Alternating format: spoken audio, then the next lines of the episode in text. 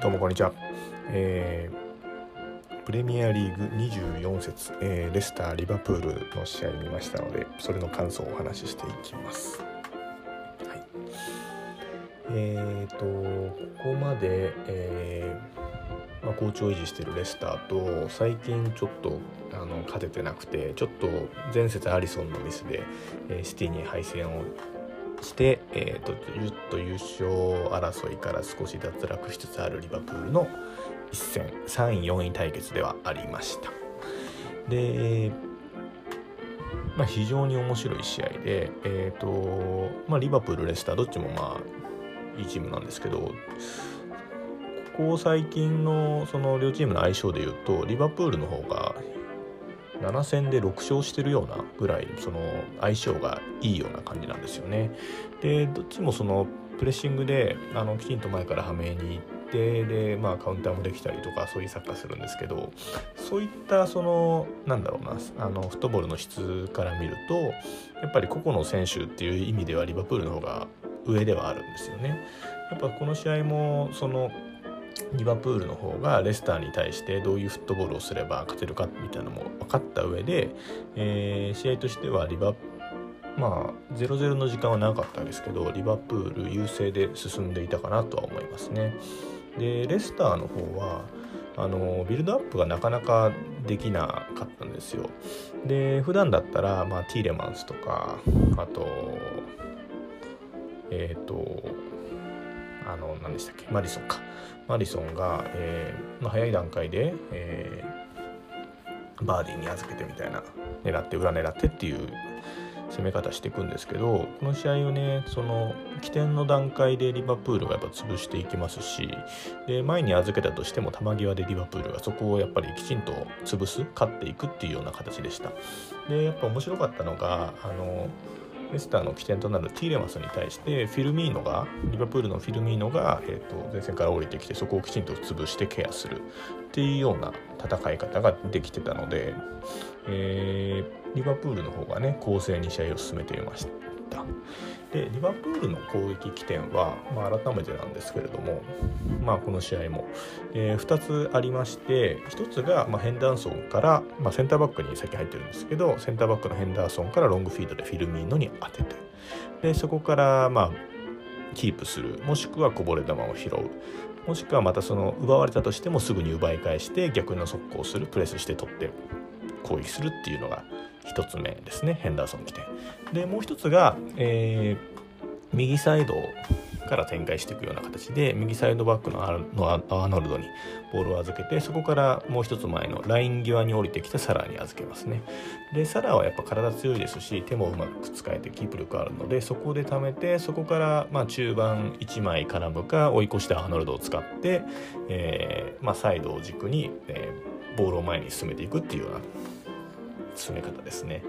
でまあそのどっちもやっぱりそのボールを失うボールを変なとこで失うリスクっていうのがすごい低くてでその右サイドからにしてもそのサラで取られたとしてもそこでサイドに追いやってるのでそこをきちんと絞って取り返せば送らせればいいわけでやっぱそういったそのレスターのカウンターを受けないためのリバあのビルドアップっていうのはしっかり徹底できていたような気がしましたね。でもまあそれでもやっぱり面白かったのがあの先ほどフィルニーミーノのところがティーレマンスをケアしてるっていうところがありましたけど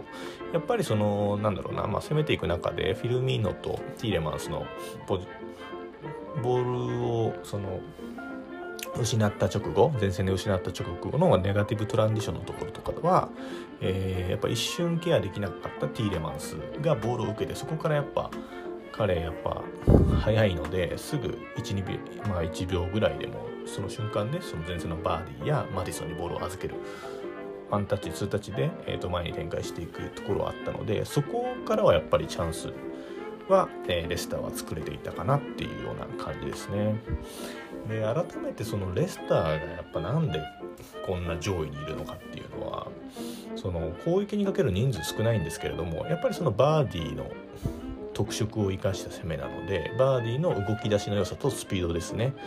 で基本的にプレミアだとどこのチームもあのラインを高く保ってるチームが多いのでそこに対して、えー、裏を狙うっていうような攻撃が徹底できててでそのバーディーの動き出しに対する、えー、パスの入れ方っていうのがティーレマンスとか、えー、マディソンっていうのが本当に心得て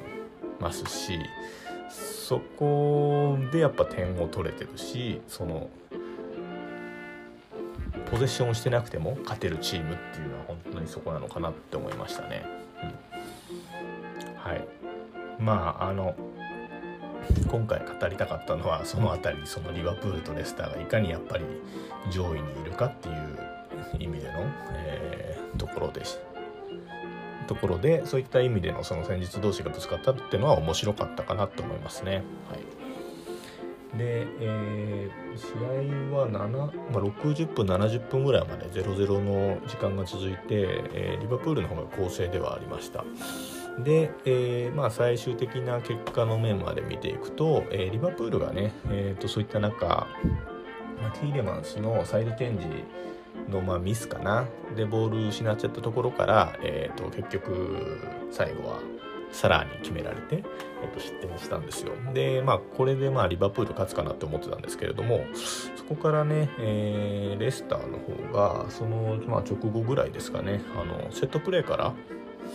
えー、同点に追いつきます。で、えー、まあ、同点に追いついて面白くなったなと思った直後だったんですけど、そこからね、えー、リバプールがねセンターバックとキーパーのところの連携ミスで、えーと、失点、うん、まあアリソンの責任もあんのかな。ちょっと名前忘れちゃったんですけどリバプールの新加入の、えー、ね、センターバックがやっぱずっと慣れてなかったってところもあるかもしれないですけど失点してさらにその直後にもまた、えー、すぐに裏を疲れてバーンズに抜け出されて失点で最終的に3-1でレスターでしたね。ちょっと結果に関しては衝撃でしてまあうんリバプールがやりたい試合はできてると思うんですけど最後のやっぱ守備のところの守備かな、まあ、精神的なところもあるかもしれないですけどそこで勝てないでレスターに負けて、うん、前の試合もシティ戦もやっぱ途中まではすごいいい勝負できてたと思うんですけどやっぱ最終的には勝てなかった。うんちょっとね結構引きずりそうな負け方をしちゃったかなと思いますリバプール。うんいやあの本当に下位4位以下のチームとの差も縮まってきたのでちょっと今後どうなるかなっていうところはプレミア全体でやっぱ楽しみではありますけどリバプールちょっと心配ではあります、えー、今回の配信は以上になります。ご清聴いただきありがとうございました。